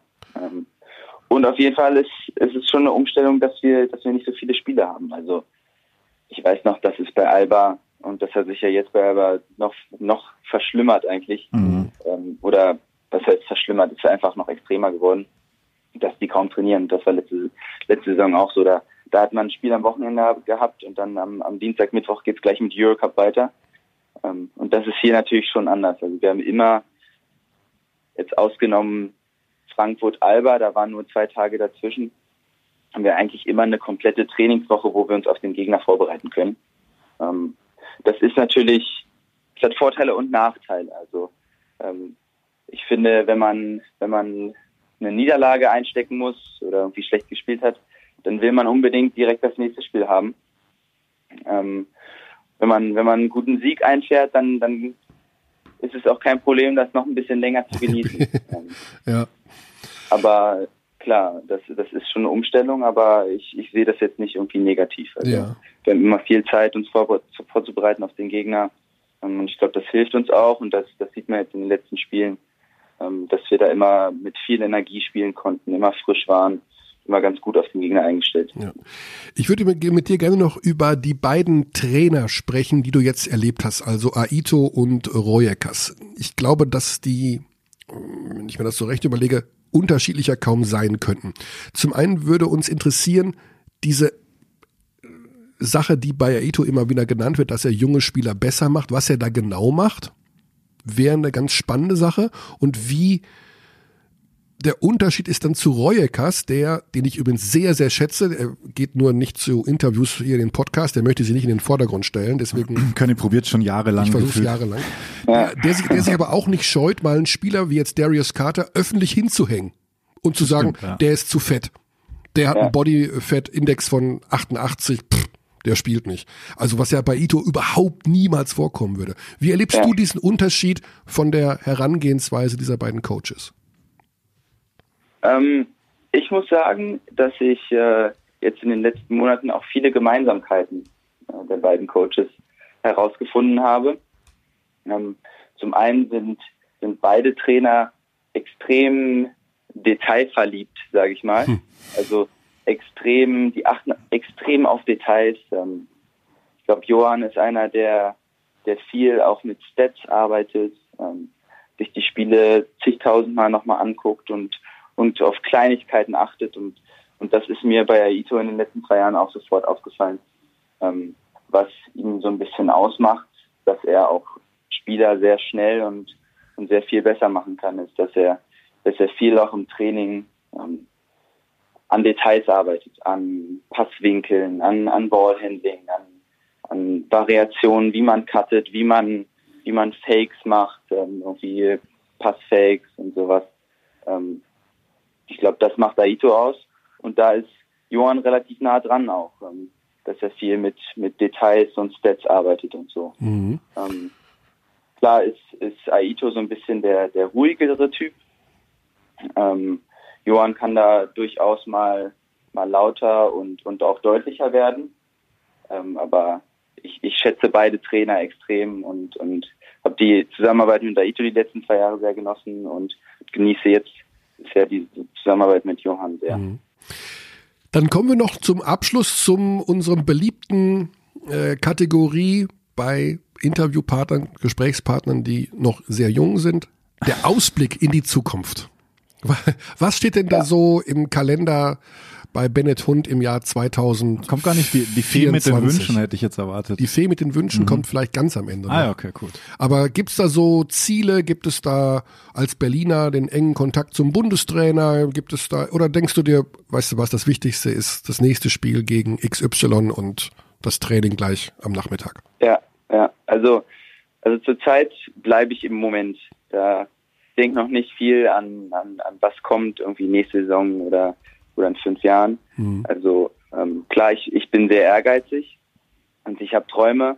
Ähm, aber so mein, mein tägliches Ziel, aber auch so mein langfristiges Ziel ist einfach ähm, besser zu werden, jeden Tag, jede Saison und ähm, am Ende meiner Karriere mir nichts vorwerfen zu können. Also mhm.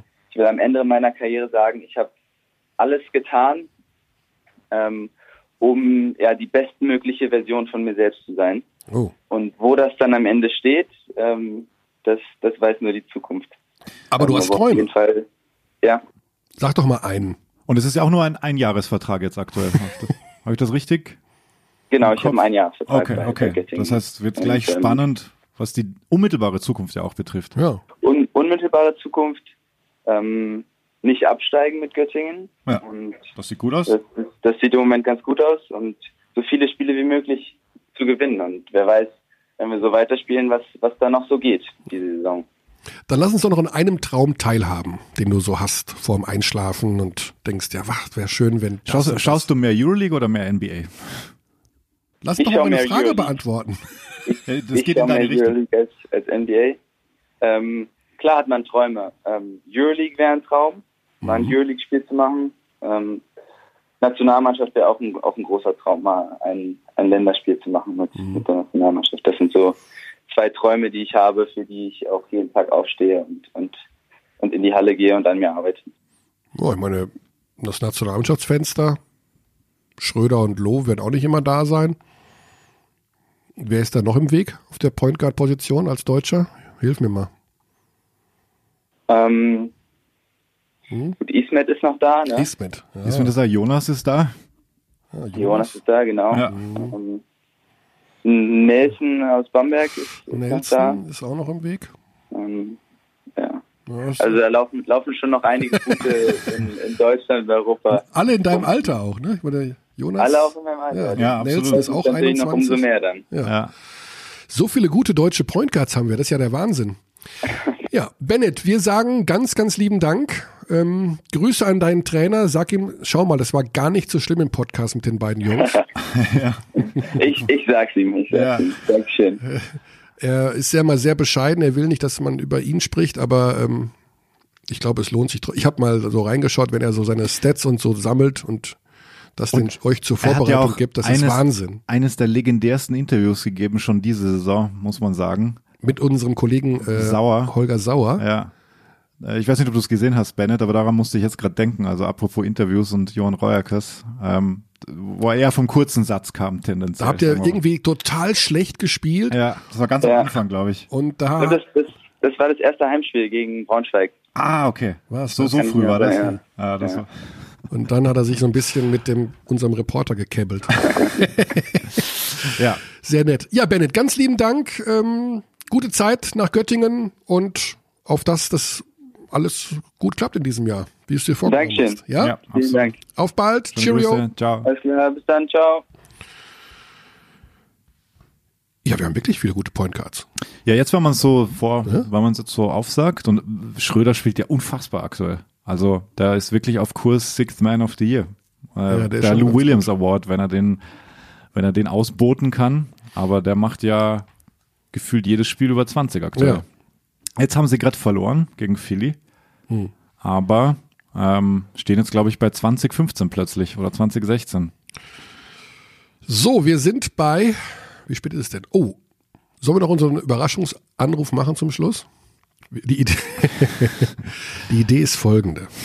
Also wir haben, äh, wir haben ja einen Experten. Xandi, schaut mal kurz nach, gegen wen Dallas gespielt hat, damit wir da informiert sind. Ähm, die haben Unser Experte Alex Vogel weiß jetzt nicht, dass wir ihn anrufen.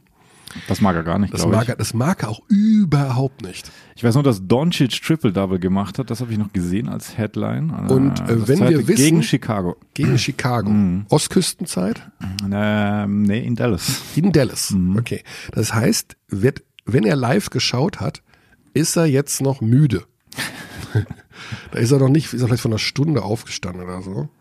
Und der ist so ein bisschen ruckelig am Morgen, so schätze ich ihn jetzt mal ein, ohne jemals neben ihm aufgewacht zu sein. Aber wir versuchen das jetzt mal. Natürlich- 38 von Doncic. 38 schon Ja. wieder. 38, 11 und 10. Unseren Experten mit reinzuholen, um zu testen, ob er jetzt auch quasi unvorbereitet noch ein kurzes Statement zu der Situation beim FC Bayern München für uns hat. Ja. Wir versuchen das jetzt mal. Das ist jetzt sozusagen der, der Test. Wie gut ist unser Experte Alex Vogel? Kann er auch unvorbereitet? Kann er aus dem Lameng, wie wir im Ruhrgebiet sagen? Bist du da? Ich bin da. Ui, schönes Neues. Ebenfalls, ebenfalls. Alex, wo erwischen wir dich? Ihr erwischt mich auf dem Weg zu Ikea. Aber Sind die äh, Teelichter ausgegangen? Nochmal, wie bitte? Sind die Teelichter ausgegangen? Unter anderem, aber einiges anderes fehlt auch noch, ja. Oder willst du einfach Köttbullar essen, du alter Gourmet? Ja, das weiß nicht, ob das jetzt ein Gourmet unbedingt macht, aber kann man schon mal so reinschieben, ja. Wa- was Kann man schon mal so reinschieben, okay. Ähm, ja, wir wollten nicht einfach mal dein Expertenwissen testen, ob Ja. das auch unvorbereitet äh, funktioniert. Und zwar, wie beurteilst du die Trainerentlassung des FC Bayern München? Puh, also ähm, es hatte sich ja so ein bisschen angedeutet, meiner Meinung nach zumindest, nach der Entwicklung der letzten Wochen, vor allem in der Euroleague, wo teilweise wirklich kein Team auf dem Platz, auf dem Feld vielmehr stand, äh, wo sie nicht mit der richtigen Körpereinstellung, äh, Körpersprache gespielt haben. Und das war dann schon auffällig, vor allem weil es nicht nur einmal passiert ist, sondern in dieser Saison auswärts mehrfach, zuletzt dann zu Hause gegen Schalgiris und dann auswärts in Belgrad, wo du überhaupt nicht wusstest, was die Bayern da überhaupt abliefern. Bei einer Mannschaft, die sie eigentlich schlagen müssen, auch Verle Verletzungsprobleme mal außen vor. Äh, das war einfach meiner Meinung nach irgendwann nicht mehr wirklich tragbar. Und es ist halt meistens so ein Sport, dass du einen Impuls setzen musst und meistens ist dann der Trainer der, der gehen muss. Ob das dann am Ende auch wirklich komplett am Trainer lag, das sei mal dahingestellt. Also Entscheidung aus deiner Sicht nachvollziehbar. Welches Profil sollte der neue Trainer mit sich bringen? Also auch so defensiv orientiert oder sollte man generell vielleicht über eine andere Ausrichtung nachdenken? Was glaubst du, wen werden sie sich da holen? Naja, also jetzt erstmal hat ja Oliver Kostic übernommen. Ähm, der macht das jetzt ja erstmal, habe ich jetzt mal gestern Abend schon mit irgendeinem Spieler gesprochen von ihm, der mal unter ihm äh, gespielt hat. Das ist auch ein Spieler, ein Trainer, der sehr, sehr defensiv orientiert ist, aber der vorne vielleicht ein bisschen freier spielen lässt, äh, der jetzt nicht so System, auf System orientiert in der Offensive agieren lässt. Ein, Spiel, ein Trainer, der unheimlich viel Fastbreak haben will. Zumindest war das so Oh. damals in der Mannschaft äh, dieser Person. Und ähm, ich glaube, es geht jetzt erstmal wirklich darum, dass du wieder eine Mannschaft auf dem Parkett hast. Kann man Dass du eine vielleicht, Mannschaft einfach ein Team hast, was kämpft. Auch jetzt gegen Moskau, da geht es jetzt gar nicht darum, dass die gewinnen, sondern es geht in erster Linie darum, dass du mal erkennst, dass da ein Team auf dem Feld ist, was füreinander kämpft, was füreinander spielt, was nicht die Köpfe hängen lässt, was eine gute Körpersprache hat, damit du die Fans auch wieder immer mal so ein bisschen mehr mitnimmst, weil wenn man sich so ein bisschen umhört, war, war da das Leiden schon immer größer in den letzten Wochen, weil auch Fans haben dafür ja ein ganz gutes Gespür. Absolut, ja. Müssen Sie vielleicht auch den Spaß am Basketball wiederfinden, hart gesagt, populistisch ja, gesagt? total. Also wenn du, wenn du nicht als Team spielst, äh, dann hast du generell wenig Spaß am Basketball.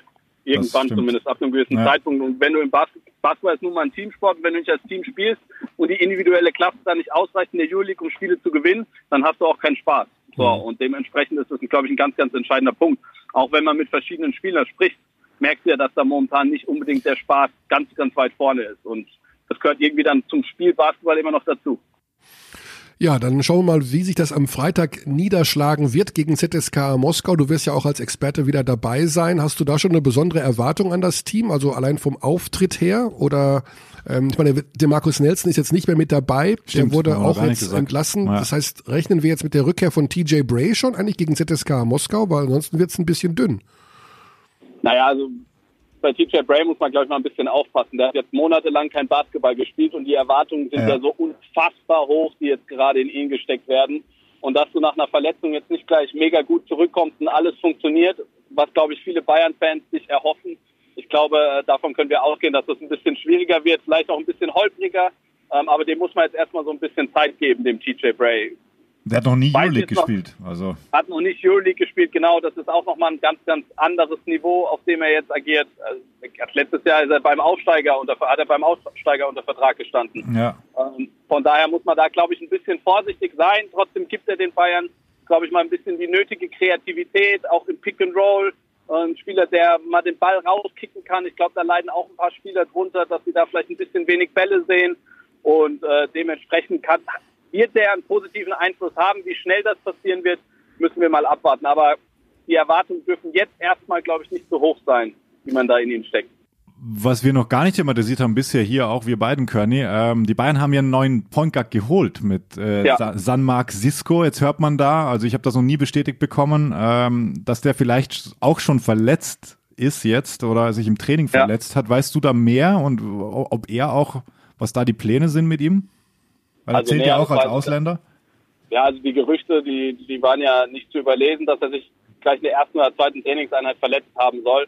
Aber Näheres weiß ich da auch nicht. Ich habe nur gehört von Bayern-Seite, dass er fit sein soll. Okay. Ähm, ob er jetzt wirklich fit ist, keine Ahnung. Aber er ist auch so ein Spieler, der vielleicht jetzt ein paar Sachen bringt, die der Nelson nicht gebracht hat. Das heißt wieder diese Kreativität, dass du in die Zone penetrierst, auch mal deinen Gegner schlagen kannst, dass du eine sehr, sehr gute Court Vision hast, ähm, deine Mitspieler besser machst. Ich glaube, das hat den Bayern so ein bisschen gefehlt. Also ein Kopon hat zu wenig, für, zu wenig wurde für einen Kopon gelaufen. Also was der jetzt wieder ein Fechter abgeliefert hat, da musst du mehr für ihn laufen. Auch ein Paul Zipser, für den meiner Meinung nach zu wenig Systeme gelaufen werden, der zu wenig in diese Position gebracht wird, um dann eben erfolgreich zu sein. Ich glaube, was beim Bayern auch ein Problem war, dass wenn irgendwas im Spiel nicht geklappt hat, dass dann die Adjustments gefehlt haben. Das heißt, dass da zu wenig vielleicht reagiert wurde. Äh, wie kannst du das jetzt anders gestalten, dass wir Erfolg haben? Zum Beispiel gegen Kaunas das Spiel. Die haben ja ganz speziell gegen Monroe zum Beispiel verteidigt. Aber wirklich was Neues haben die Bayern da nicht versucht. Und äh, dementsprechend sind das, glaube ich, zwei Point Guards jetzt, die durchaus was machen können, der Shishko und der TJ Bray. Und ähm, generell, glaube ich, ist ein neuer Impuls jetzt das Richtige. Ja, Alex, äh, wir müssen feststellen, du bist auch auf dem Weg zu Ikea top informiert und hast die dezidierte Meinung. Wahrscheinlich hast du auch natürlich auch schon das letzte Dallas-Spiel von vergangener Nacht äh, Das analysiert. habe ich gesehen, ja. Das, hast hab du ich gesehen, natürlich gesehen, logischerweise. Luca Magic. Ich hoffe, dass du bei der Auswahl Absolut. bei Ikea jetzt auch genau weißt, wird's werden äh, die Lichtleiste Olafsson oder das Klappsofa Lundgren? Hast du schon eine engere Und, und Auswahl? bist du ein Markthallentyp? Bist du am Schluss noch am Start und holst dir den ganzen Ja, Quatsch? ich glaube, das ist ja jeder. Also da läuft man dann am Ende durch die Markthalle und findet noch 100 Sachen, die man geil findet und dann holt, haut man die sich alle in den Wagen. Ich glaube, da gehöre ich auch eher zu der Kategorie, der das macht. Okay, Aber wir haben jetzt okay. schon einen Plan und ich glaube, das wird ganz gut. Gut, dann gutes Gelingen. Oh, ähm, schwierigere Analysefrage jetzt noch zum Abschluss. Ganz kurzer Take. Situation in Bonn. Was wird passieren? Ach du liebe Zeit. Mhm. Ich glaube, die. Bonner schlagen Braunschweig.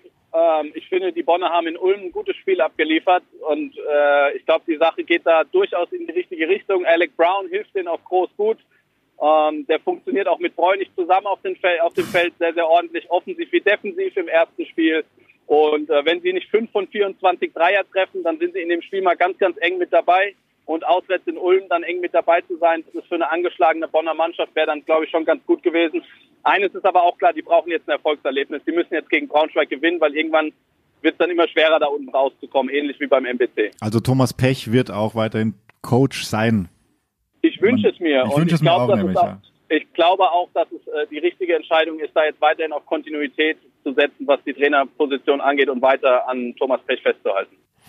Das wird man in Bonn, zumindest bei Thomas Pech, gerne hören. So, jetzt aber Alex, dann zieh alles durch, was du dir vorgenommen hast, damit Wir du wieder wünschen den, dir viel Glück, den Kopf frei hast Vielen, für vielen Basketball. Dank. viel Erfolg auch.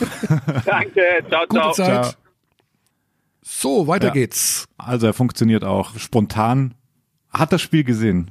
Hat das Dallas Spiel gesehen. Und kann auch zu Bonn was sagen. Naja, er ist, er ist Experte, man kann es so sagen. Was wir noch nicht gemacht haben, ist, dass wir jetzt über den Pokal gesprochen haben. Wir haben noch nicht über den Pokal gesprochen, wir haben noch nicht über die Trainerneuzugänge in der Pro A gesprochen. Okay, das sollten wir vielleicht doch noch ein bisschen. Also, Also Dirk Bauermann ist Trainer bei Rostock. genau. Aber wir haben natürlich den Magenta Sport BBL Pokal am nächsten Wochenende. Der steht auch an. Also mit den Spielen Ulm gegen Oldenburg und Bamberg gegen Berlin. das sind die Halbfinals. Sehe da wir richtig? jetzt, ja, das sind die Halbfinals. Da wir jetzt aber schon 12.12 Uhr haben und wir weit über der Zeit sind, werden wir am kommenden Dienstag Was machen wir denn da? den Pokal analysieren, Ah, okay. oder? Hm, ja, klar. Weil jetzt Den FC Bayern analysieren, wie immer. Alter, wir sind ja nur ein Bayern-Podcast. Ja, du schläfst sowieso im Bayern-Bettwäsche können. Ja, liebe Grüße nochmal an den Bamberg-Fan, der mich letzte Woche angeschissen hat. Ich soll jetzt doch mal neutral Bamberg kommentieren, nicht immer nur pro Bayern.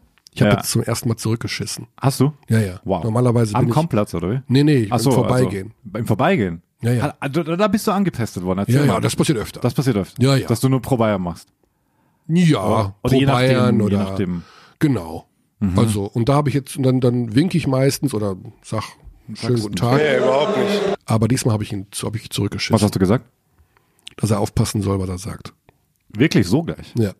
Und dann? Und äh, den habe ich den, den Scheibenwischer gemacht. den Scheibisch. Oh, schöne Ja, ich, Grüße. an der- ich kann es nicht mehr hören. Also wer mir unterstellt, pro Bayern zu sein, der hat definitiv einen an der Marmel. Und das nehme ich auch nicht zurück. Das sage ich jedem auch ab sofort ins Gesicht. Auch könnt ihr auch Oh, oh. gerne mit, mit, äh, mit Selfie aufnehmen, hier Videofunktion. Ich sag's euch in euer Smartphone rein, wenn ihr mir alle sagt, ich wäre pro Bayern und würde so kommentieren vor allen Dingen. Ist der, also ja. Agrojahr. Äh, 2020 wird es Agrojahr. Oh, wirklich? Ja, wir werden jetzt mal aggressiver. Das dachte- wollen die Menschen doch. Die wir- wollen doch nicht mehr weichgespült sein. Das ist doch. Ja, ja. äh, Ja, es geht jetzt mal ein bisschen flow. zur Sache. Let it flow. So, Also, ja. das war's für heute. Oder gibt's noch, hast du noch irgendwelche Dinge ähm, im, nee, wir machen im alles nächsten Dienstag. Wir müssen jetzt wieder, wir müssen jetzt wieder so, ich im Boulevardbereich. Ja, irgendwelche Trivias. bisschen rein driven ins neue Jahr. Ähm, nee, ich habe keine Trivia, ich habe keinen Corner 3. Vorschläge dafür bitte an Abteilung Basketball at gmail.com. Da bin ich äh, sehr offen, vor allem was Corner 3 Vorschläge betrifft. Da kommen auch ein paar gute rein. Ich habe jetzt nicht direkt, äh, nee, es waren keine zu, die waren nicht gut genug, sagen wir so. Oh, Kritik an den Abdis. Ähm, nee, Kritik was nicht. Wir weisen noch hin auf die Aktion sprungball.org, ja? Du hast es gestern ge geretweetet. ähm, make Sprungball great again. Ich weiß noch nicht, wie ich stehe dazu, weil ich auch glaube, dass es, äh, ich weiß nicht, ob wir das brauchen. Es gibt eine Petition, die ist erreichbar ähm, unter www.sprungball.org. Abschaffung des Einwurffalls im Basketball. Ja, von unserem Powerhörer Benjamin P. Schöne Grüße an der Stelle. Nicht aufgeben. Ähm, du bist Befürworter. Ich habe die Petition bereits unterschrieben. du hast sie bereits unterschrieben. Natürlich. Okay, ich hasse den Einwurffall. Er ist sinnlos. Ähm, Er ist sinnlos. ja. Im Jugendbereich mag es sein, aber im Profibereich ist er sinnlos. Ja, ich glaube einfach, dass du zu viel. Ja, du, du, das ist, ein, ist wirklich ein schwieriges Thema. Nein, es ist super simpel. Er ist Ja. sinnlos. Okay, ja, man muss wieder mehr Richtung NBA schauen, da passiert ja immer noch. Und ich habe immer das Gefühl, Bälle werden schief raufgeschmissen. Coach Koch übrigens großer Gegner, den rufen wir nächste Woche an. Überraschungsanruf, Coach Koch, Thema Sprungball und seine Argumentation. Ich weiß, dass er dagegen ist. Gegen den Sprungball? Ja, das weiß ich, das weiß ich. Ich habe ihn noch nie gemocht. Da, den Coach oder den Sprungball? Nein, also bitte gerne Vorschläge äh, zu Körner 3. Du bist heute, bist du noch. Ich hätte eigentlich Top 3 Neujahrswünsche oder Neujahrsvorsätze. Es gibt- Vorsätze. Es gibt keine, Vorsätze. Komm, ich König. habe keine Ein Vorsätze. Vorsatz. Nein, habe ich nicht. Hast Gibt es nicht. Nein, Warum? weil das sinnlos ist. Die alten Vorsätze sind noch unangetastet, also gibt es keine neuen. Man nimmt sie mit ins neue Jahr. Ja. Ansonsten auch gerne, was ich schon lange nicht mehr gesagt habe, eine Bewertung im äh, iTunes Store hinterlassen, was unseren Podcast betrifft. Das hilft uns. Dann werden wir mehr gehört und verbreitern die Wahrnehmung unseres geliebten Hallensports, des besten aller Genau. Hallensportarten. Dann sagen wir, das war's für heute. Wir verabschieden uns mit unseren Namen, wo wir am Anfang gezögert haben oder nicht. Mein, mein Name ist Michael Körn. Ich bin Kommentator des FC Bayern Basketball. Gut, bis nächste Woche. Cheerio. We treat people here with complete respect. This is Germany.